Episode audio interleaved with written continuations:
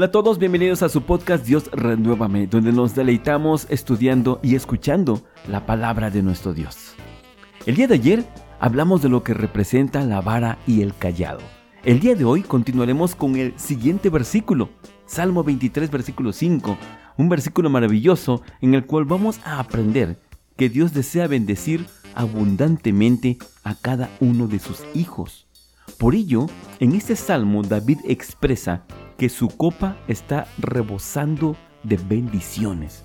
Esto nos proporciona la visión de reconocer que llevar una vida en comunión con Dios trae grandes beneficios. Así que vamos al estudio.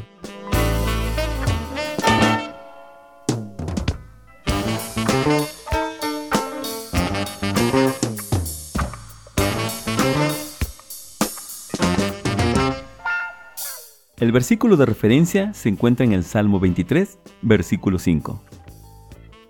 Me preparas un banquete en presencia de mis enemigos. Me honras ungiendo mi cabeza con aceite. Mi copa se desborda de bendiciones. Amén. ¿De qué están rebosando nuestras copas?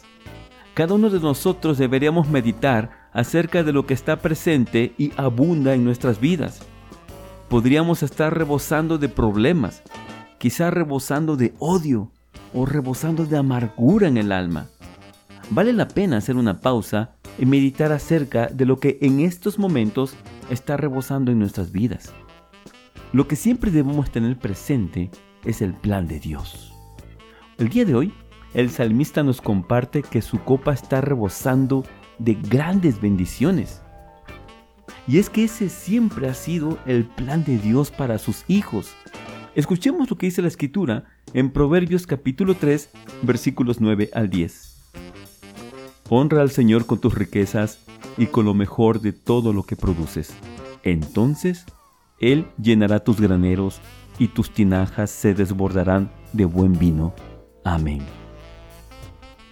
Lo que acabamos de escuchar en Proverbios capítulo 3 es un contrato de bendiciones. Jehová de los ejércitos se compromete a bendecir nuestros graneros y tinajas. En otras palabras, nuestro sustento, nuestra despensa. Imagina usted que llega a casa, abre su alacena y ésta se encuentra rebosando de toda clase de granos, especias, condimentos. Usted abre su enfriador y este rebosa de verduras frescas a todo color. En general, todo lo necesario para usted lo tiene usted en su hogar, para su familia y hasta para compartir con el necesitado. Recordemos que el proverbio también nos menciona que debemos honrar al Señor con todo lo que poseemos. Por ello es que es un contrato. Hay una parte que cumple nuestro amado Padre y hay una parte que nos corresponde a nosotros. En este sentido, hay dos formas prácticas para honrar al Señor con nuestros bienes. El primero es la gratitud y el segundo son las primicias, es decir, los primeros frutos de nuestro esfuerzo. El estudio profundo de la escritura nos mostrará la voluntad de Dios, su gran amor y sabiduría, y ahí es donde nosotros descubriremos cómo poder cumplir con su voluntad cómo poder cumplir con las primicias de nuestro Dios. Hay otro punto importante y esta es nuestra obediencia.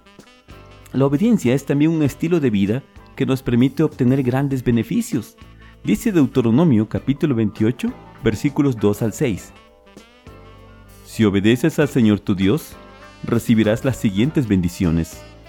Tus ciudades y tus campos serán benditos. Tus hijos y tus cosechas serán benditos las crías de tus rebaños y manadas serán benditas. Tus canastas de fruta y tus paneras serán benditas. Vayas donde vayas y en todo lo que hagas serás bendito. Amén. Así que regresamos con nuestro versículo de hoy, donde el rey David reconoce que su copa está rebosando de bendiciones. Volvamos a escucharlo. Me preparas un banquete en presencia de mis enemigos me honras ungiendo mi cabeza con aceite. Mi copa se desborda de bendiciones. Amén. Me gustaría parafrasear este salmo maravilloso que acabamos de escuchar. Es el Salmo 23.5, Permítame parafrasear de la siguiente manera. Señor, eres atento conmigo.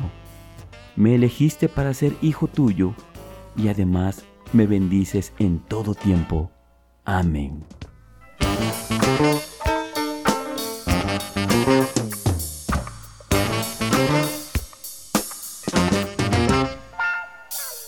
Reflexionemos, ¿qué aprendimos el día de hoy?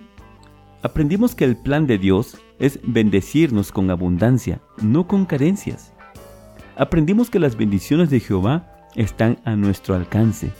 Depende de nosotros que se cumplan en nuestras vidas por medio de la obediencia a nuestro Dios y la búsqueda de sabiduría en su palabra.